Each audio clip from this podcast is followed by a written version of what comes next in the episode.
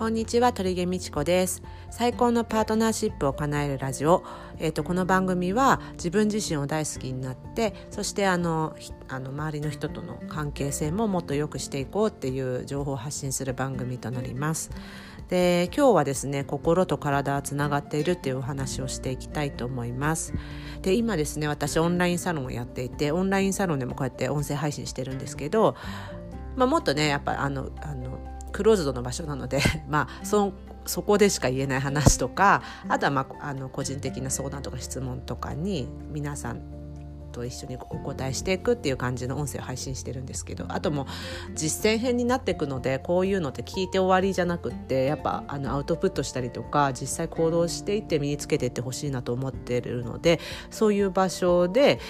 まあ、もうちょっと実践編の話とかもしてってます。でですねそのオンラインサロンのあの方たちがね最近あの便秘が解消しましたっていう話が続いたんですよ。でそれなんでかっていうと私まあこれメルマガとかブログで結構書いてるから読んでくださってる方は分かると思うんですけどあのねよく日本語とかって腹にたまるとか腹にためるとか言うじゃないですか、まあ、腹のことわざ多いよね腹を切るとか腹をくくるとか多いんですけどで腹大事なんですよ。でとねそううんと言いたいこと言えない人とか、まあ、感情を押し殺しちゃう人人の顔色を伺っちゃう人とか飲み込んじゃう人って腹にたまるんですよ。そういう見えないけどね腹にたまってそれが割と便秘っぽくなる傾向がありますだから便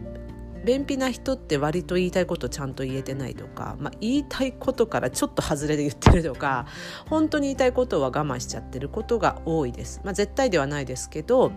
まあ、私もずっと便秘でした。私もずっと便秘で何やっても出ないとかでしたね、まあ、薬飲むほどじゃなく薬は嫌だったんですよねなんかあの自分で出せなくなるのが嫌で、まあ、薬飲むほどではなかったけれどもやっぱりあのダメでしたね。なかなか出ない。まあ今はめっちゃ快便なんですよ。まあこれは どこでも喋ってるから。まあそうそうそうそう。なんかねよく出ます。なのでね。うん。まあ私も言いたくないことはやっぱ言いたくないんですよね。波風立てたりとか。言いたくないけど言わなくちゃいけない時ってそこで貯めちゃうとあんまりいい流れにならないのも自分でもよく分かってるから。流れ的にとかねなんかそこで飲み込んじゃうとねあんまり良くない良くないっていうかその次の展開があんまりなんか良くなかったりするのがもう身に染みてよく分かってるからあの私は一応言うようにはしてますね。まあ、言わないとねやっぱその場であの出さないとダメなんですよね。それで結局オンラインサロンの方たちもこういう話をほらしてても実際動けるか実際やるかまた別でしょ多分100人聞いててもやる人って3人ぐらいとかだと思うんですけどあのそうなんですよ。だからねオンラインサロンはやっぱりあの実践編としてやってもらってるのであの本当に実際動いてもらって、まあ、私がこの話してる内容とかをもう腑に落としてもらう感じでやってるからもうちょっとこう密な感じで話すんですけど。で結局その実際動いてもらもらってちゃんと伝えたことによってなんかうんこってうん こでしてた。だからですごいスルって出ましたっていうのがね結構続いてあとね体重落ちる人も多いよね。言いたいこと言ってね。まあそれ以外のほら食生活とかももちろんあるしあの生理前も組みやすいとかもちろんそういうのもあるんですけど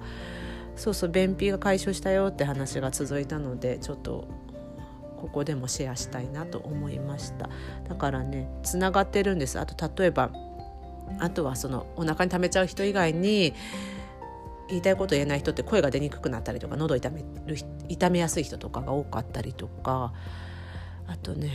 うんと、子宮疾患も本当に今の時代多いけど子宮系とか卵巣とか胸とかね。やっぱ女性的な自分どっかで卑下してたりとか否定してたりする人もいる。まあ生まれつきっていうのもねあるかもしれないけどまあまあそういう傾向があるありますね。女はば女ばっかり損してるって思ってないかとか。で女性に生まれそうそう女性に生まれて損だとか